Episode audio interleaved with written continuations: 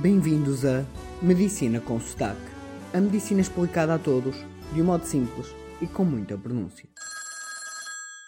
Emergência, boa tarde. Ai, ai, a minha menina, a minha menina. Boa tarde, minha senhora. Está a falar com a emergência. De onde está a ligar? Estou ligado de casa, acudam-me. Pode-me informar a sua morada? Venham, venham rápido, rápido. Pode-me dizer o que se passa? Está alguém mal? Sim, a minha menina, ela está morta. Vou passar à emergência médica. Aguarde.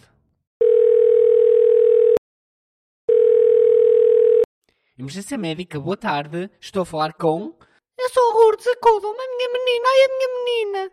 Preciso que me diga a sua morada para a poder ajudar. É, é Vila Real. Sim, Vila Real. Pode-me dizer a rua? É na rua 25 de Abril. E tem número de porta? É Vivenda Amarela. Sim, mas uh, tem um número? Sim, sim, é o 38, venha rápido. Olha, algum ponto de referência conhecido? Sim, olha, isto aqui é o mesmo ao lado do continente e da farmácia. Venham rápido, ai, a minha menina. Você está ao lado da vítima? Sim, está aqui ao meu lado, ela está morta. Consegue ver se ela respira? Oh, ela está morta, já morreu, não se mexe. Olha, e quantos anos tem? Tem 12 anos. Olha, a ajuda já vai a caminho, mantenha-se em linha até a ambulância chegar. Entretanto, se souber fazer suporte básico de vida, inicie de imediato. Ai, eu não sei, eu tenho horror a estas coisas do sangue, eu nunca fiz esse curso. Ai, que eu preciso tanto de ajuda.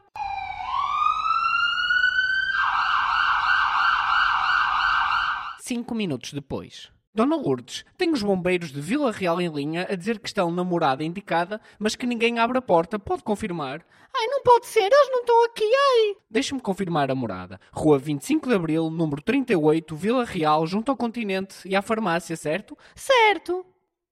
Se querem saber, esta história é bastante simplificada e carece de algum rigor, mas é baseada em situações verdadeiras. Para quem possa estar preocupado com a menina estar tanto tempo sem ajuda, posso-vos dizer que o problema foi que a morada era na cidade de Vila Real de Santo António e não em Vila Real. E que ambas as cidades têm a Rua 25 de Abril e ambas estão junto ao continente e ambas têm ainda uma farmácia muito próximo. Quanto à parte da menina, era a cadela da senhora, era a menina, que tinha 12 anos, e a cadela não morreu. O que quero que percebam com este exemplo é que se disserem logo a morada, enquanto ainda explicam o que se passa, já ajuda está a ir a caminho.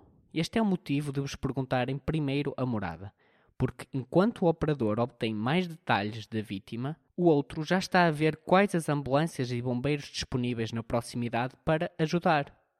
De nada serve ligar 112 se não se tiver uma morada, ou pelo menos uma ideia clara do local pois por muito que possam dizer tudo sobre a vítima, o 112 a emergência não sabe onde estão. E vocês até podem conhecer bem a zona e saber que fica perto do Café do António e da Loja da Maria, mas o operador pode estar a 700 km de vocês e não conhecer nada. Vocês podem estar a ligar Tavira e o operador está no Porto, logo não vai conhecer nada e nem tem de conhecer nada. Portanto, em resumo, quando ligam 112, Primeiro, atende-vos a autoridade da PSP ou da GNR, um polícia, que pergunta a morada e qual o tipo de emergência. Consoante o tipo de emergência, ele reencaminha para a central correta, neste caso encaminhou para a emergência médica.